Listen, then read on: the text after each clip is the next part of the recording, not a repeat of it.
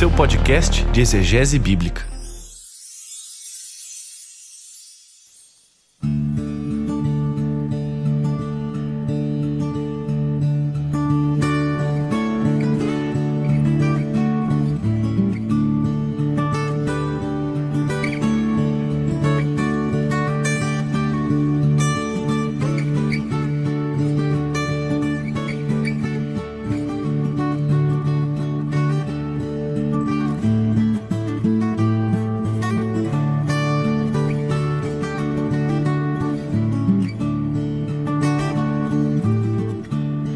Olá, pessoal, tudo bem com vocês? Aqui é o Paulo Won, host do podcast Contexto, o seu podcast de exegese bíblica. E esse episódio, episódio de número 25, é o nosso especial de Natal.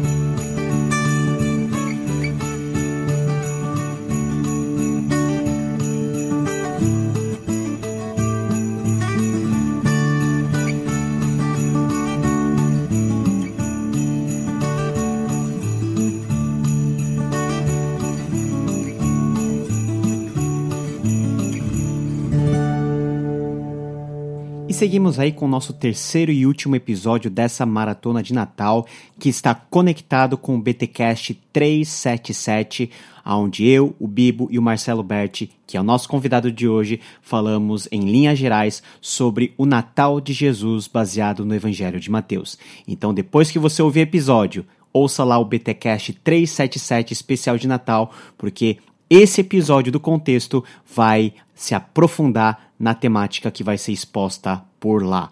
Então, ó, Marcelo Berti conosco hoje nesse dia especial. Vamos falar sobre Isaías, o uso que Mateus faz dentro do seu evangelho e por que que essa profecia da Virgem do Emanuel permanecem como profecias tão importantes para o nascimento de Jesus. Então prepare aí o seu coração, porque esse episódio está apenas começando.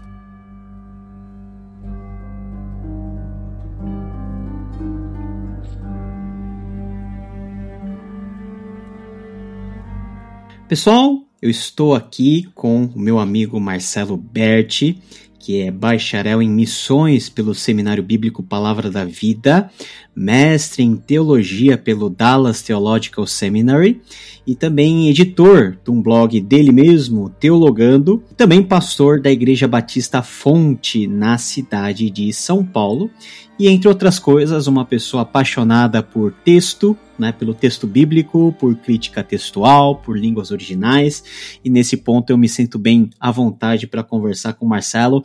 Muito bem-vindo ao nosso papo natalino.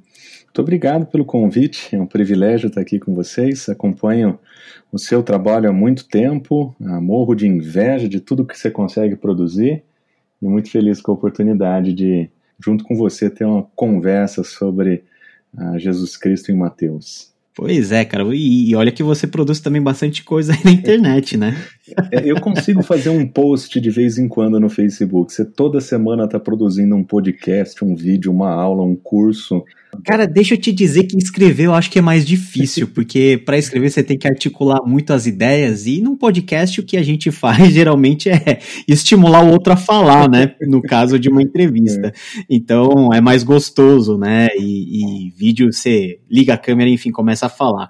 Mas é muito prazer, né? E, e o Marcelo Berti tem sido usado de uma maneira muito uh, poderosa aqui no nosso meio evangélico brasileiro, no sentido de trazer o que de melhorar na análise textual, principalmente do Novo Testamento. Marcelo, qual que conta um pouquinho da sua trajetória, da sua experiência, onde você for foi parar, se você trabalhou com os manuscritos aí importantes, como que você foi construindo essa carreira até chegar aqui? Rapaz, é, a, a minha história é uma surpresa até para mim. Meu pai brinca, costuma brincar, se ele soubesse que eu ia gostar tanto de estudar, ele tinha me colocado na escola. eu sou filho de missionário, meus pais ah, são durante 25 anos serviram no norte do país e boa parte do meu tempo estudei em escolas públicas na cidade de Boa Vista, Roraima e nunca fui um bom aluno. Ah, se você visitar meu, ah, encontrar o meu boletim de notas, mesmo na época de seminário no Palavra da Vida, você vai perceber que eu era o aluno que mirava na média. Eu nunca fui um aluno muito estudioso, não. Mas uma coisa uh, aconteceu, foi um processo, mas alguns eventos foram muito importantes para mudar essa perspectiva. A primeira informação que mexeu comigo foi um dia que em sala de aula o Carlos Oswaldo, enquanto ensinava, ele disse que se a gente algum dia tivesse a pretensão de aprender teologia, a gente precisaria pelo menos aprender inglês. E naquele dia eu saí da, da sala de aula e peguei o primeiro livro em inglês que eu consegui encontrar e foi Confissão. Foram as Confissões uhum. de Agostinho. E eu lembro que eu não consegui ler aquilo de maneira nenhuma e aquilo foi assim um, uma, um incômodo muito grande porque uhum. mim, eu, eu falei para mim mesmo, não é possível que esse livro vai me vencer. E eu insisti em aprender inglês sozinho. Até aquele momento não tinha estudado inglês na vida e comecei uhum. a tentar para conseguir ler. E foi mais ou menos nesse período que também com Carlos Oswaldo eu fiz grego. Eu fui introduzido ao grego e comecei a gostar de ver a, a língua, de entender para que, que ela serve, de entender os benefícios do estudo e decidi que faria meu trabalho final em Efésios. E aí, tentando assumir as duas coisas, eu peguei um livro escrito por John Eadie, ah, em Efésios, um livro bem antigo, 1800 e tal lá, mas foi o livro que eu encontrei na biblioteca que melhor lidava com texto grego, variantes textuais, eu achei aquilo impressionante. A partir uhum. dali eu nunca mais parei de estudar grego do Novo Testamento. Tive um bom período como pastor, ainda na cidade de Campinas, fiquei oito anos lá, e durante todo o meu período, sempre que eu podia, eu estava estudando ou o texto do Novo Testamento, ou tentando, tentando traduzir alguma porção do texto do Novo Testamento, crítica textual. E foi assim que eu acabei entrando nessa história de estudar com profundidade, de realmente gostar do texto. E no final das contas, isso acabou me levando até o seminário de Dallas, nos Estados Unidos, onde eu tive o privilégio de fazer novamente meu curso de grego uhum. e de estudar com Daniel Wallace tanto o grego introdutório quanto os cursos mais avançados, né? Pouca coisa, né? É, pouca coisa. Foi pouca coisa com ele. o curso dele era, é, o pessoal chama lá de Greek Honors. Não sei se vocês tinham algum paralelo desse em Edinburgh. Sim, sim, a gente tinha, é, tinha. É, era, era mais ou menos isso, era mais ou menos assim que se chamava o grego que eu fazia lá também. É que é a ideia de você falar assim, olha, o, o, grego aqui é você vai sentar e vai apanhar mais que todo mundo. Então, o que um curso normal o pessoal faria em um ano, com o Wallace você faz em um semestre. O segundo semestre uhum, a gente começa a traduzir. A prova final foi, sim. ele pegou um capítulo aleatório em Atos e falou, traduz. Uhum. Essa foi a prova final de grego do segundo semestre de grego, né? o, o que a gente chama de grego introdutório ah, é. Com ele a gente estava traduzindo um dos livros mais difíceis do Novo Testamento, né? Não, e eu só queria realçar aí essa, nesse papo a importância de pessoas como você dentro do nosso contexto por terem tido contato com pessoas, né, com estudiosos e com eruditos na área. O Daniel Wallace é um erudito de ponta na língua grega. Até hoje ele tem a sintaxe dele, que é uma das referências mais importantes, pelo menos a nível de estudo dentro de seminário ou até em grego avançado, lá em Edimburgo eu vira e mexe, é, encontrava gente com o, a sintaxe dele, né, a gramática de grego dele debaixo dos braços, tentando, tentando descobrir o que texto dizia. E é um privilégio nosso ter contato com essas pessoas, como você. E eu tenho notado, Marcelo, que a paixão pelo grego tem aumentado dentro do nosso contexto aqui no Brasil. Isso é bom, um porque vai abençoar a igreja e outro porque nunca vai faltar trabalho para a gente fazer, não é verdade? é verdade. Eu, ve eu vejo isso também. É um crescente interesse em saber mais sobre o assunto. Aí eu nunca imaginei que teria oportunidade de falar sobre crítica textual em público, nunca imaginei que ia ter chance de falar isso em ambientes eclesiásticos e acabei gravando, não só falando sobre isso em outros ambientes, mas acabei gravando um curso também sobre crítica textual que em breve vai estar disponível no YouTube gratuitamente. Eu acho que o seu trabalho no Brasil foi fundamental para isso. Eu acho que aquilo que o Voltemos ao Evangelho fez no passado por convidar as pessoas a, a voltarem ao estudo das Escrituras, o seu trabalho tem feito o pessoal voltar a, a estudar as Escrituras no idioma original. Só agradeço a Deus ah, pelo impacto que isso vai causar na vida de muita gente na, e na igreja brasileira de maneira geral. Amém, amém. Foram, foram até aqui oito minutos só de troca de gentileza. Chega disso, né? Vamos lá para o texto, que é a parte mais importante da nossa conversa. Estamos finalmente no nosso período aí de Natal, nessa semana tão especial, às vésperas da celebração natalina e a despeito de toda a confraternização dos perus que são que serão mortos ou ou não, né? Porque nós estamos vivendo tempos mais magros e de restrição, né? Nós vamos estudar um versículo em Mateus, seguindo a nossa maratona aí de reflexões exegéticas aqui no podcast Contexto em Mateus capítulo 1 e capítulo 2, eu escolhi o capítulo 1, versículo 23, para conversar contigo que porque talvez seja o versículo mais problemático e que de alguma maneira gera né, uma comoção entre, por exemplo, protestantes e católicos com relação à figura de Maria, né, entre cristãos ortodoxos e heterodoxos relacionados à pessoa de Jesus. É um versículo bem curto, é uma citação, mas uma citação que gera vários tipos de reação e levanta várias controvérsias. Nós estamos falando justamente do versículo 23. E o versículo 23 diz o seguinte: Eis que a Virgem conceberá e dará à luz um filho, e ele será chamado pelo nome de Emanuel. Emanuel significa Deus conosco. Simples assim, pelo menos o versículo, a citação é simples, mas o sentido que ela tem dentro de Mateus não é tão simples assim. Marcelo, para começo de conversa, cara, por que que Mateus ele faz essas citações principalmente do profeta Isaías, e vamos analisar o contexto mais geral da importância de se recorrer a esses textos chaves uh, para a defesa de algum ponto teológico que ele tenha provavelmente em mente. Por que que Mateus faz isso? A que que isso está relacionado?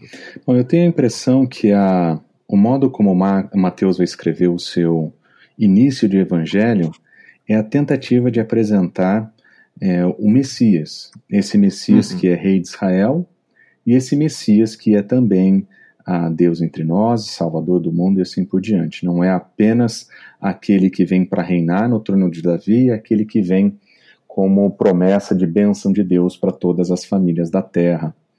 E a impressão que eu tenho é que, assim é, como ele mostra isso na sua genealogia e na sua história do nascimento, ele precisa demonstrar para os seus leitores que existe na história, num evento histórico de Jesus, elementos que apontam para citações, para profecias do Antigo Testamento ou textos do Antigo Testamento que fazem menção ao aspecto messiânico, ao aspecto do reinado e ao aspecto, uhum. inclusive, do, do fato de que ele é Salvador.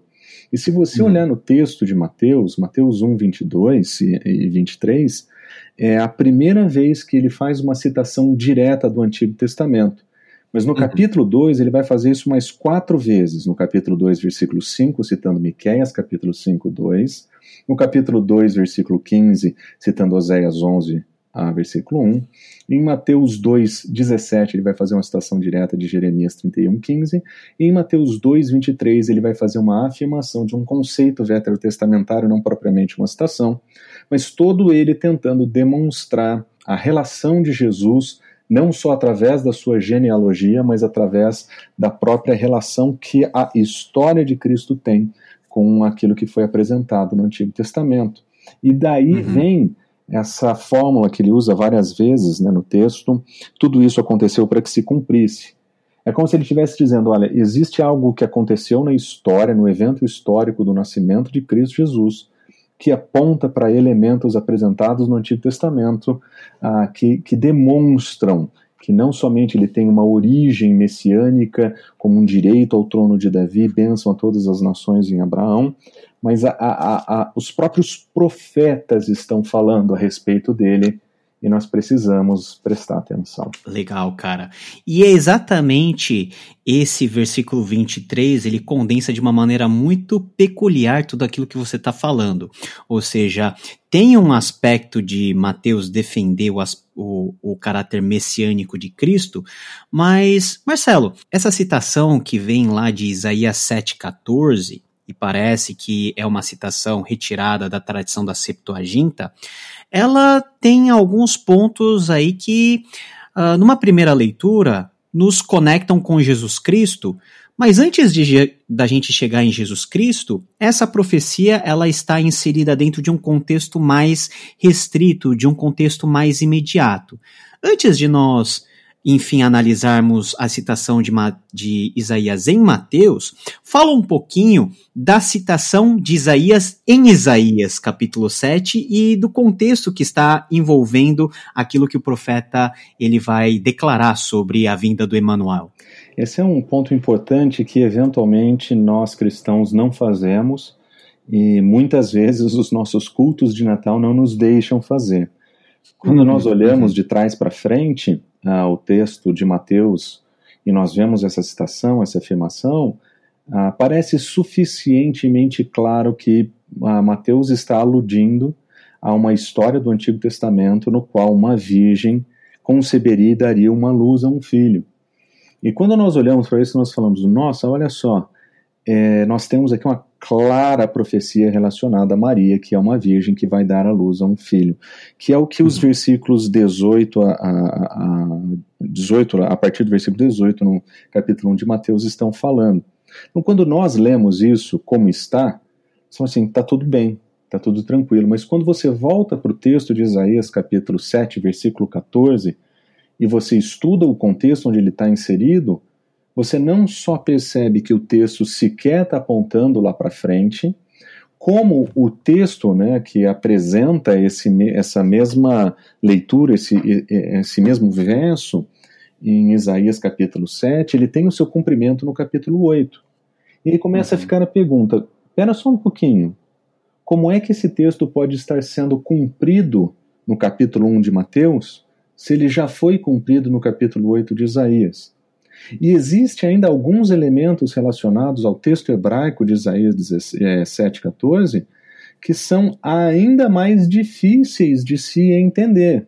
Por exemplo, quando o, o, o autor uh, de Isaías ele escreve sua profecia, lá ele vai dizer também que a, a virgem ou a, a mulher não casada, ela é, ele está descrevendo não necessariamente uma mulher que não tenha tido relações uh, sexuais. Não é necessariamente uma palavra que descreve uma virgem. A palavra uhum. hebraica usada ali, alma, ela não descreve uma mulher não, uh, não uma mulher propriamente virgem. A palavra hebraica para isso é betulá. Ela descreve uma jovem, uma jovem, uma mulher. Isso, uma jovem moça. Uma né? moça, alguém que está ou a casar ou que acabou de casar. Ah, o uso do termo no Antigo Testamento pode dar ah, uma série de outras ah, nuances, mas via de regra, esse não é o termo normalmente usado para descrever isso. Uh, Alma é usado por volta de nove vezes em todo o Antigo Testamento e nenhuma vez a ênfase é colocada sobre a pureza sexual dessa mulher.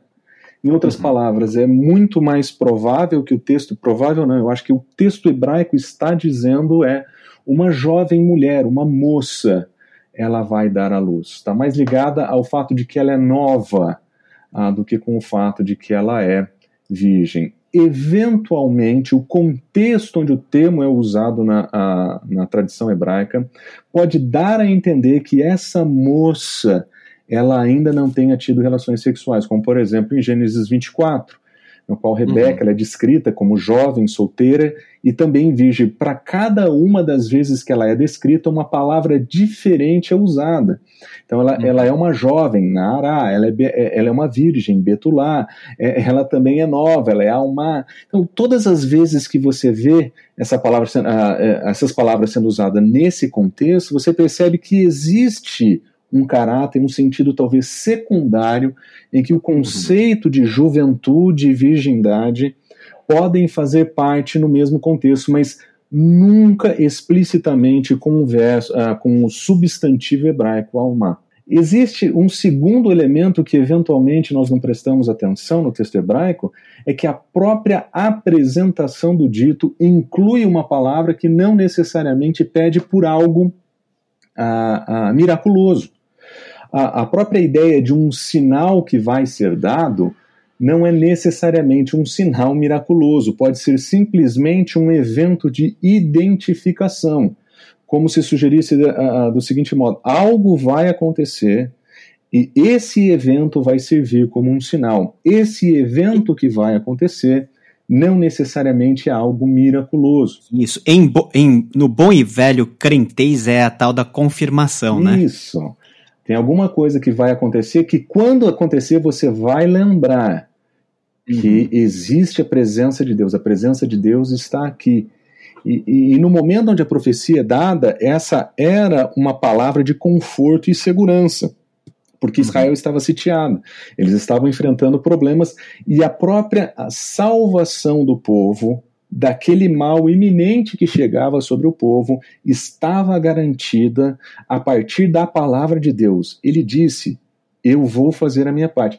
Entretanto, como sinal de confirmação ou como evidência disso, existe um evento acontecendo, e esse evento é que uma mulher ela vai ter um filho e o filho será a representação, ele será chamado a Emanuel, ou, ou, ou, ele vai manifestar essa presença de Deus ali. Então, era uma profecia de conforto, era uma palavra de confirmação, como você sugeriu, mas existe um outro dileminha que aparece no texto hebraico. Ah, quando nós lemos o texto hebraico como ele está, nós não temos condição de dizer se aquela mulher que recebia a, a profecia, ou, ou que era na verdade a referência da profecia, ela estava grávida ou se ela iria ficar grávida. Uhum. Esse é um elemento em que o tempo verbal faz toda a diferença. Quando nós lemos o texto hebraico, nós lemos o seguinte: Lachen iten Adonaihu lachen od. Ah, e que basicamente significa que o Senhor, Ele mesmo, vai dar um sinal. E o sinal é esse.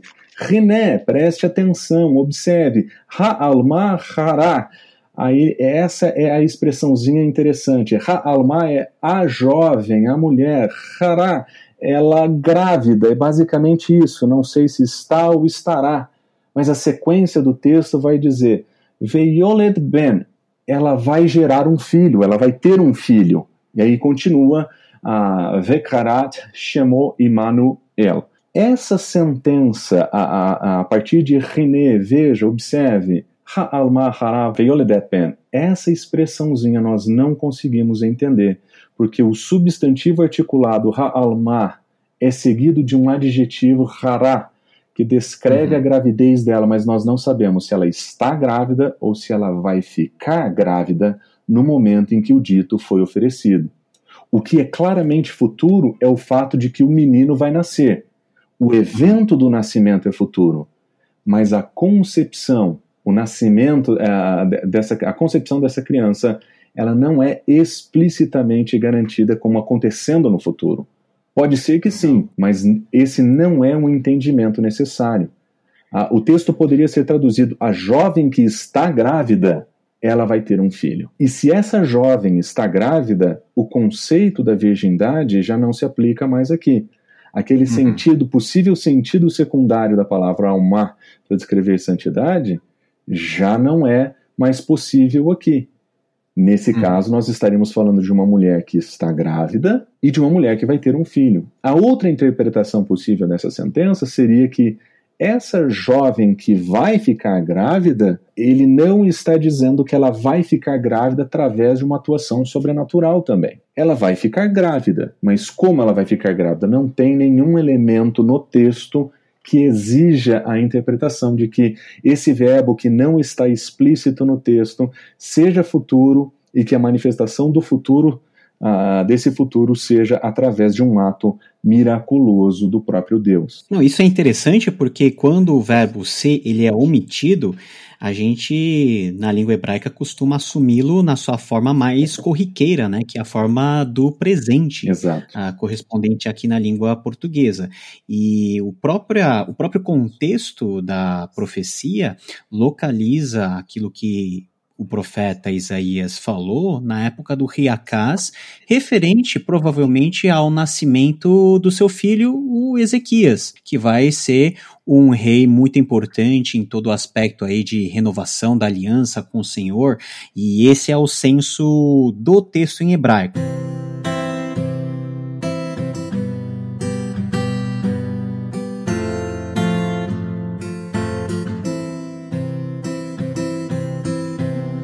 Mas, Bert, uma coisa que eu tenho como curiosidade é: será que na Septuaginta, que é uma tradução de pelo menos seis séculos depois daquilo que o Isaías escreveu, há algo que nos faça correr num desenvolvimento teológico Uh, a considerar que essa virgem, Alma, pode ser uma virgem no, seu, no sentido pleno da palavra, ou seja, uma mulher que não tenha tido relações sexuais, porque foi justamente a partir dessa versão grega que Mateus vai fazer a citação lá no capítulo 1. Então, como que a gente pode entender essa realidade do texto massorético hebraico já numa composição mais tardia, né, do período helenístico, que é a Septuaginta? Esse é um ponto muito interessante, porque embora o texto hebraico não tenha um tempo verbal claramente definido para descrever a questão da gravidez dessa jovem, o texto da Septuaginta traduzido, ele faz algo muito interessante. Na Septuaginta nós lemos Hidu, que é aquela tradução, eu acho bonito quando o grego usa Hidu para descrever Hiné hebraico, é aquele antigo inglês behold, que eu acho mais legal ainda mas o eis que. eis que em português que eu também gosto bastante. Mas aí nós vemos essa chamada de atenção, algo vai acontecer, presta atenção, né, capturando bem o sentido do texto. A, a, a Septuaginta diz: reparte-nos em graspi ex rei. Aqui nós temos duas coisas muito interessantes. A primeira delas, nós vemos uh, os tradutores da Septuaginta usarem partenos, para traduzir alma. Essa não é uma tradução incomum no Antigo Testamento, esse não é um sentido incomum no, no Antigo Testamento. E, mas existe algo interessante aqui. Nos dias em que a Septuaginta foi traduzida, parthenos não era a palavra tipicamente usada ou exclusiva, exclusivamente usada para se descrever uma virgem. Se você fizer uma pesquisa na Septuaginta para descobrir quantas vezes parthenos é usada, você vai perceber que ele é usado muito mais vezes ah, do que a própria palavra alma, no Antigo Testamento hebraica.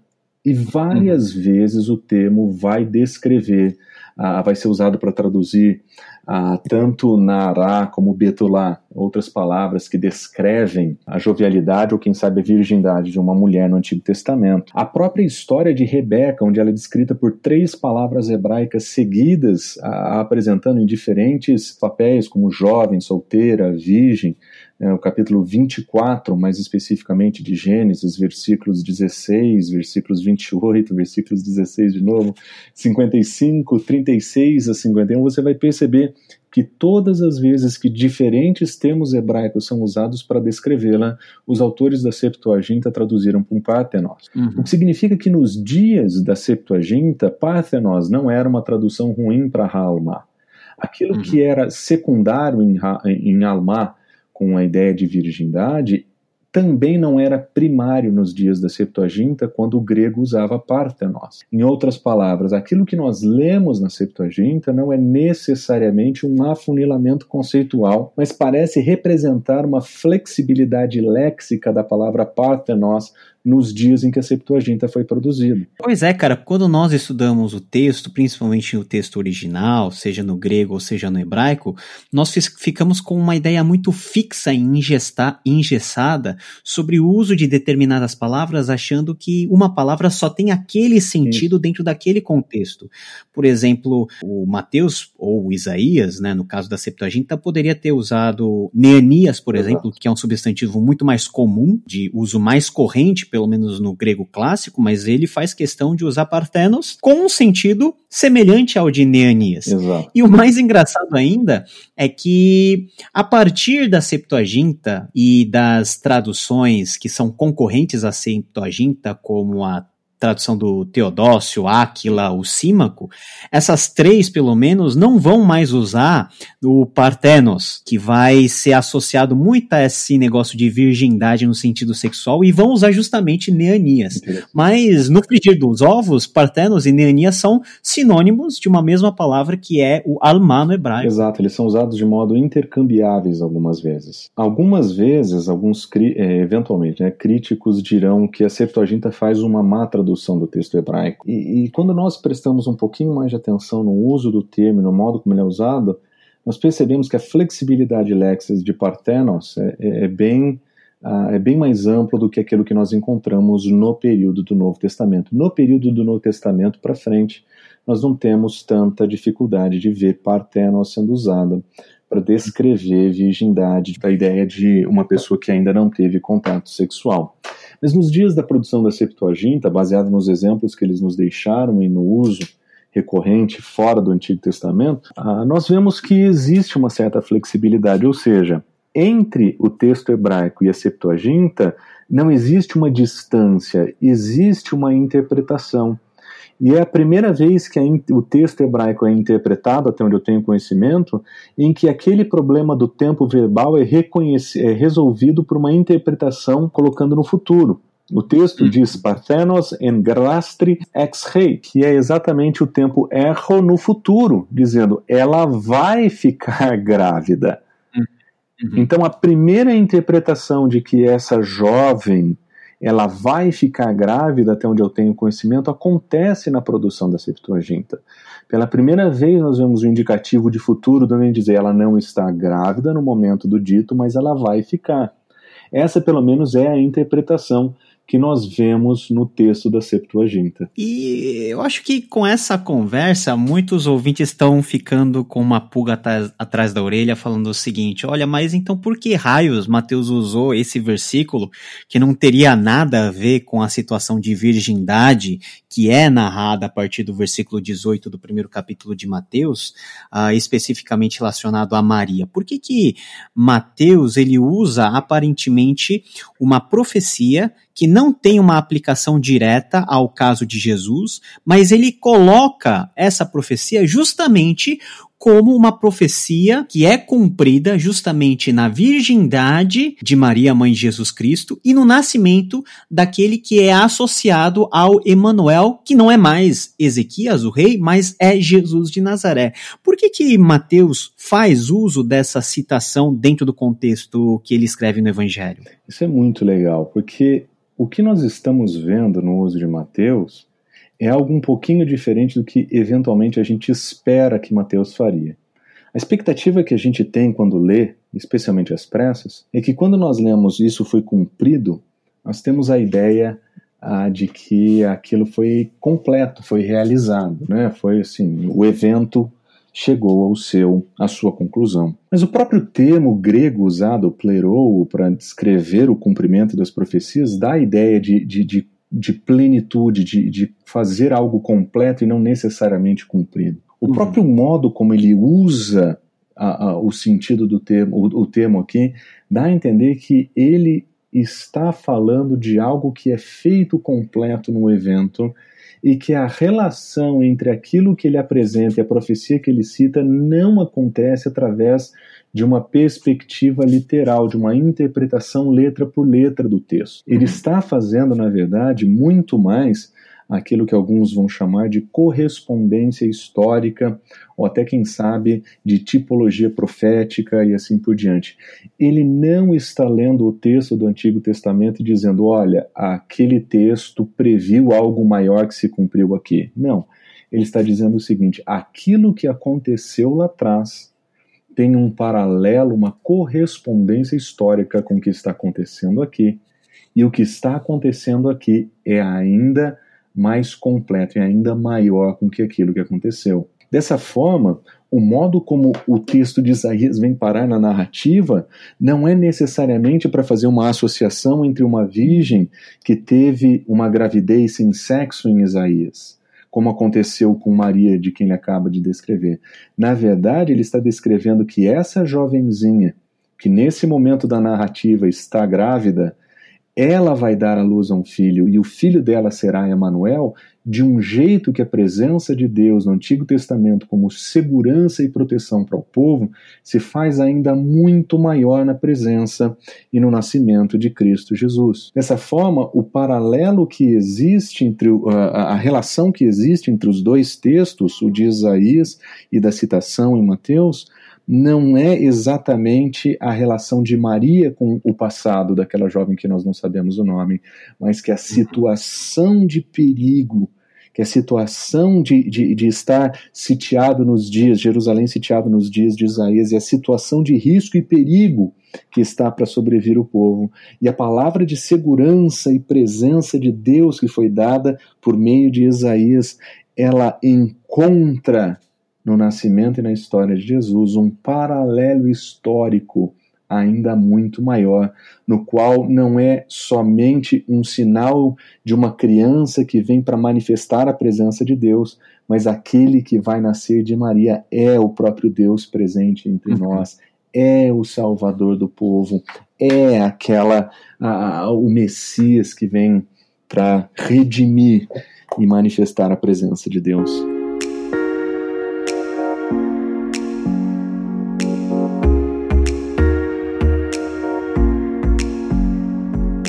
Muitas pessoas vêm me perguntar sobre esse texto, né? Principalmente sobre o uso do Parthenos, né? Ah, é virgem mesmo ou não é virgem?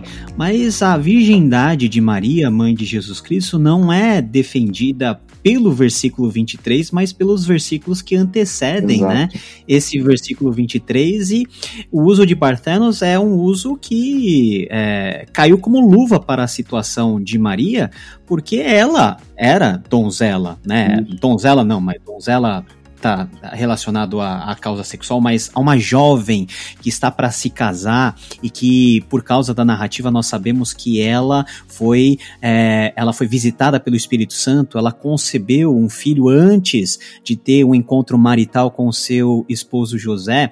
É uma história que a despeito de todo o romantismo que nós podemos traçar da história de Natal, é uma história extremamente escandalosa, algo que poderia inclusive colocar a vida pró da própria Maria em risco, né, porque ela poderia ser acusada de adultério, e é justamente uh, algo tão paradoxal, mas interessante, é justamente a ocasião que Deus se faz encarnado por meio do nascimento do Senhor Jesus Cristo. E parece que a frase derradeira né, dessa citação, né, e vocês vão chamar essa criança de Emanuel, e Mateus faz questão de traduzir essa expressão, né? O Immanuel, né? Aquele, o Deus conosco, o Deus habitando conosco, o Deus dentro da nossa companhia, como o ponto mais importante. Bert, qual que é a importância teológica do Emanuel? Porque Jesus ele é chamado de Emanuel, só que nós não vemos em nenhuma outra parte ele ser chamado de Emanuel. Então parece que não é propriamente um nome de Jesus, mas é uma titulação ou algo que está relacionado ao seu atributo. Qual que é a importância desse Deus estar conosco aplicado à figura e à pessoa de Jesus Cristo? Acho que o, o, a igreja, desde sempre, quando olhou para Jesus Cristo, ah, ele olhou com Jesus Cristo com olhos da devoção. Quando nós vemos os escritos apostólicos, nós vemos que a memória do, do Cristo estava viva diante deles. Eles olhavam para o Messias, para Cristo, como alguém que era literalmente venerado, alguém que deveria ser adorado. Aquilo que nós hoje chamamos de cristologia alta era a teologia dos apóstolos. Eles olhavam para Cristo como uhum. Deus feito carne entre nós. E a seu modo, os escritos do Novo Testamento apresentam diferentes maneiras de descrever isso. Em João nós vemos o verbo que se faz carne, em Paulo nós vemos aquele que se esvazia e se faz homem. Ah, uhum. Nós vamos olhar em, em Hebreus o, o, autor dizendo que ah, ele é a expressão exata do ser de, do ser de Deus. É, nós vamos encontrar diferentes terminologias para descrever um fato que nós demoramos séculos para conseguir explicar em poucas palavras. E dizer, uhum. esse que está a, a esse que morre na cruz é perfeitamente Deus. Como Paulo diria, nele habita a, a plenitude da divindade, nele habita corporalmente a plenitude da divindade, Colossenses 2, 9. Uhum. E, e, e, esse mistério de explicar quem Cristo é aparece resumido em duas expressões hebraicas no Antigo Testamento, colocadas lado a lado e traduzidas ah, por Mateus. Ele é Deus entre nós, ele é Deus conosco, ele é Deus aqui. E eu acho que iniciar o Evangelho apresentando quem Jesus é, dando para o leitor a perspectiva teológica de como o resto do livro deve ser interpretado, todas as vezes que nós encontramos Jesus daqui para frente, nós estamos vendo Deus entre nós, nós estamos uhum. ouvindo a história de Deus entre nós. Então, teologicamente, é altamente significativo que isso tenha acontecido aqui e que Mateus tenha resolvido usar esse texto para explicar aquilo que em outros termos outros apóstolos falaram sobre a natureza de Jesus esse é Deus entre nós. Eu acho muito interessante isso, porque as pessoas têm a impressão de que só João apresenta uma alta cristologia, Exato. né? E que os outros evangelhos meio que preparam o terreno para João afirmar categoricamente que Jesus é Deus. Mas todos os evangelistas, de acordo com a sua linguagem e da sua maneira, defendem a divindade de Jesus Cristo.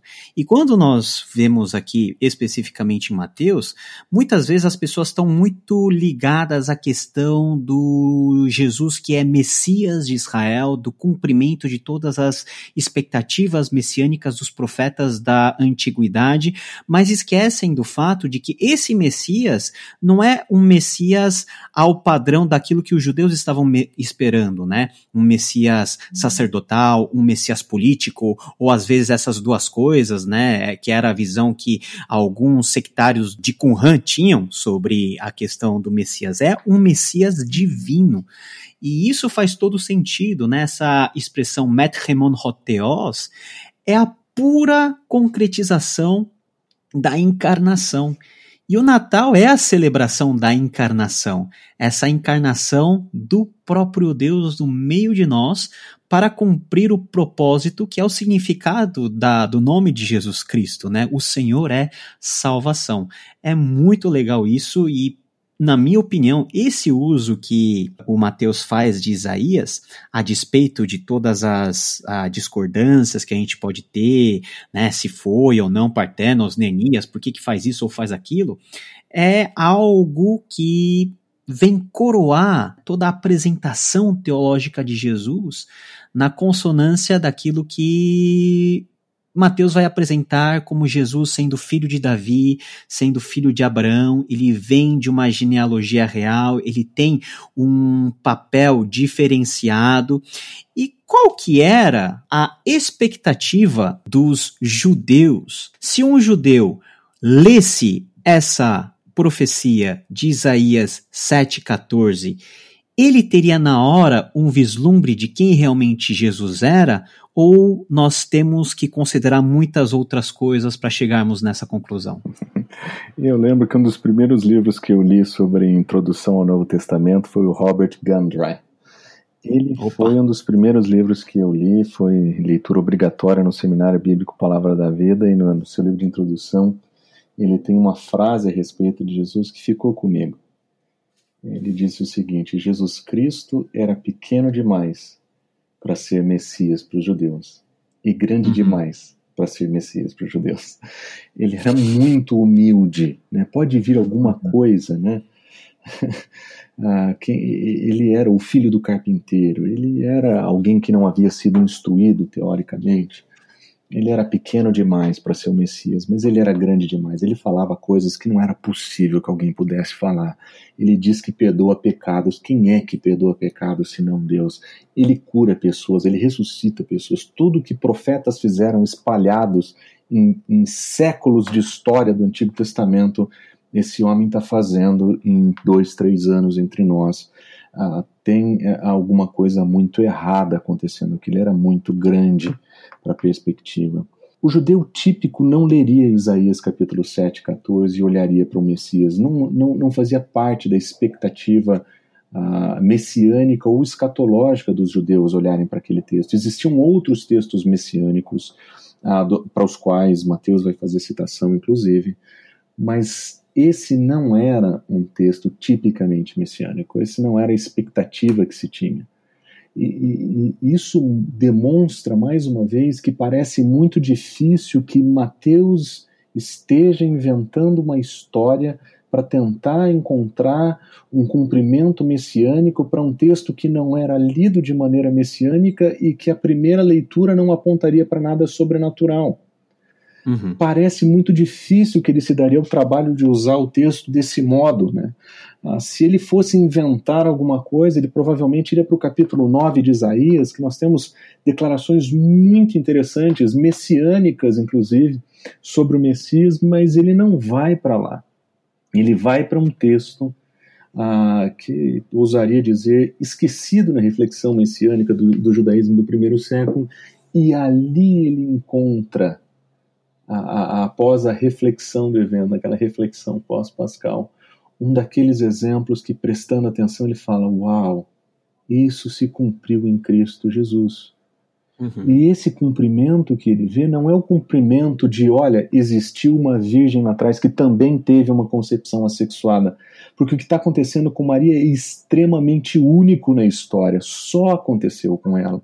É, é, Isaías não está falando de uma repetição, é, Mateus não está falando de uma repetição de um evento. Na verdade, o que eu acho que ele está fazendo é mostrar para nós o nível da soberania divina. Uhum. Ele está basicamente dizendo o seguinte: nos dias de Isaías existiam perigos e problemas em volta do povo. Ah, e, e, esse perigo e essa perseguição que estava em volta do povo precisava de uma manifestação salvadora de Deus. E é esse paralelo histórico que Mateus reforça no início do seu evangelho para dizer o seguinte: Deus não é simplesmente soberano sobre todas as coisas, ele é senhor dos mínimos detalhes. E aquele uhum. Senhor que trabalha historicamente com um padrão em meio a uma miríade de eventos para estabelecer uh, um, um, tipo, um padrão que séculos mais tarde ele pretenderia usar para descrever o nascimento do Messias. Nós não estamos falando só do fato de que Deus está por trás de todos esses eventos.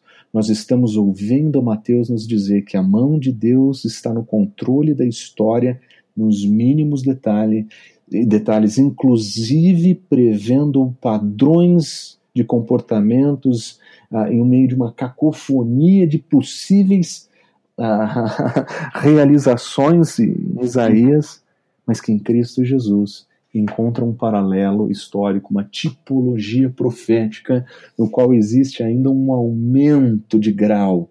Não é somente uma jovem, é uma virgem. Não é somente um menino, é Cristo. Não é somente alguém que serve como um sinal de Deus entre nós, é o próprio Deus presente entre nós.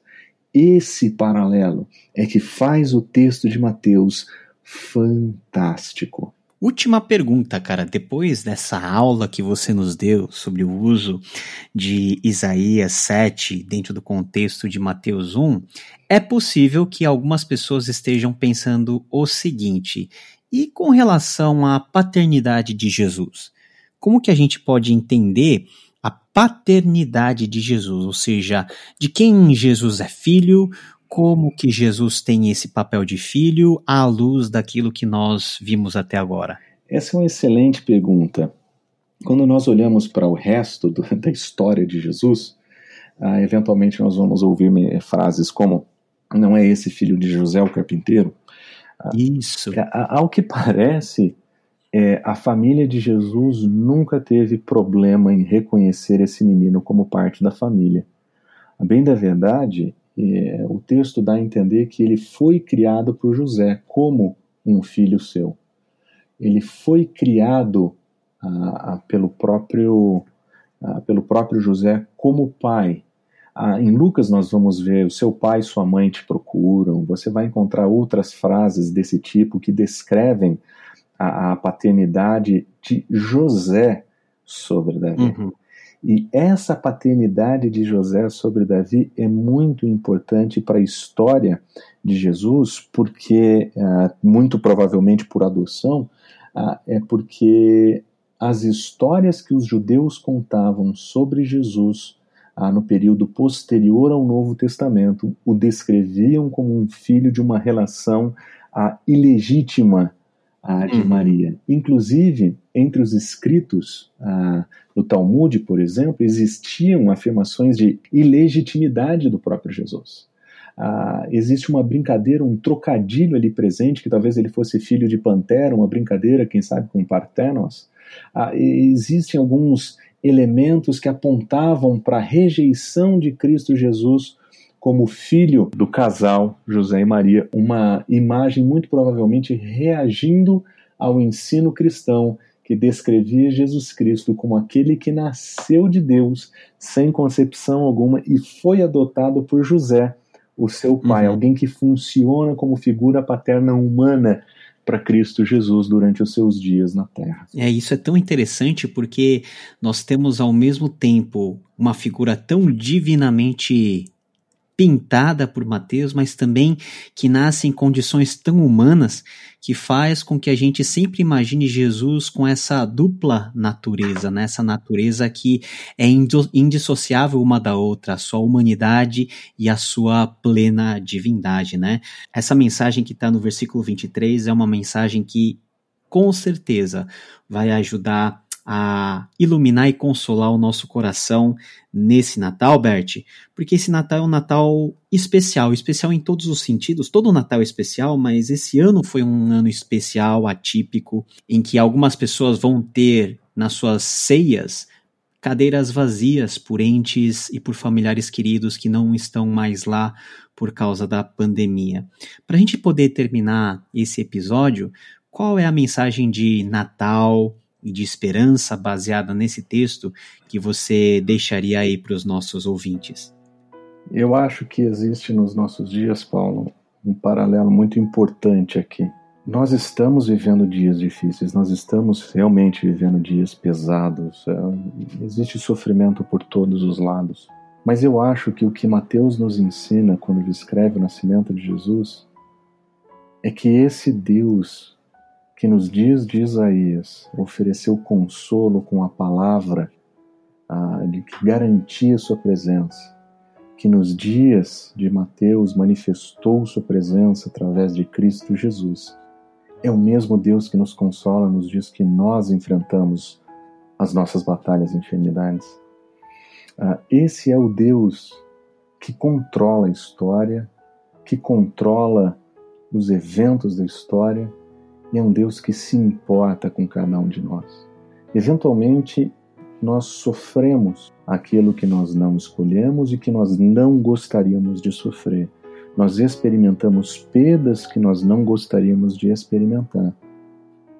Mas o Deus que se manifesta presente e consolador nos dias de Isaías, que se manifesta pessoalmente presente em Cristo Jesus, é o mesmo que cuida do nosso coração hoje. Acho que o paralelo que nós encontramos aqui para nós hoje é de algo profundamente valioso para o nosso coração. No meio de tantas palavras, no meio de tantos estudos, reflexões, no meio de exegese e teologia histórica que a gente mencionou aqui, se existe algo que precisa ficar gravado no nosso coração, precisa aquecer a nossa memória, é que em dias difíceis, em dias de perseguição, Deus está conosco. É isso aí. Metremon Ho Theos. Deus conosco. Marcelo Berti, muito obrigado pela sua presença aqui nesse especial de Natal. Que o Senhor possa te abençoar e que possamos juntos com todos os nossos irmãos brilhar e fazer resplandecer essa glória da encarnação a todas as pessoas que ainda não conhecem Jesus. Muito obrigado pela tua presença. Cara, foi uma grande alegria. Espero que o Natal esse ano seja um tempo de celebrar com ainda mais intensidade e devoção a vinda do nosso Senhor. Amém. Você esteve até agora com Marcelo Berti e eu desejo do fundo do meu coração um feliz Natal, um excelente tempo de festas, de celebração, mas sempre com a grata memória do nascimento, da encarnação do nosso Senhor Jesus Cristo. Esse é o último episódio desse ano de 2020. Viramos a página na expectativa de que Deus trará a cada um de nós dias melhores. Até o próximo ano, até o próximo episódio de Contexto, seu podcast de exegese bíblica. Tchau, tchau.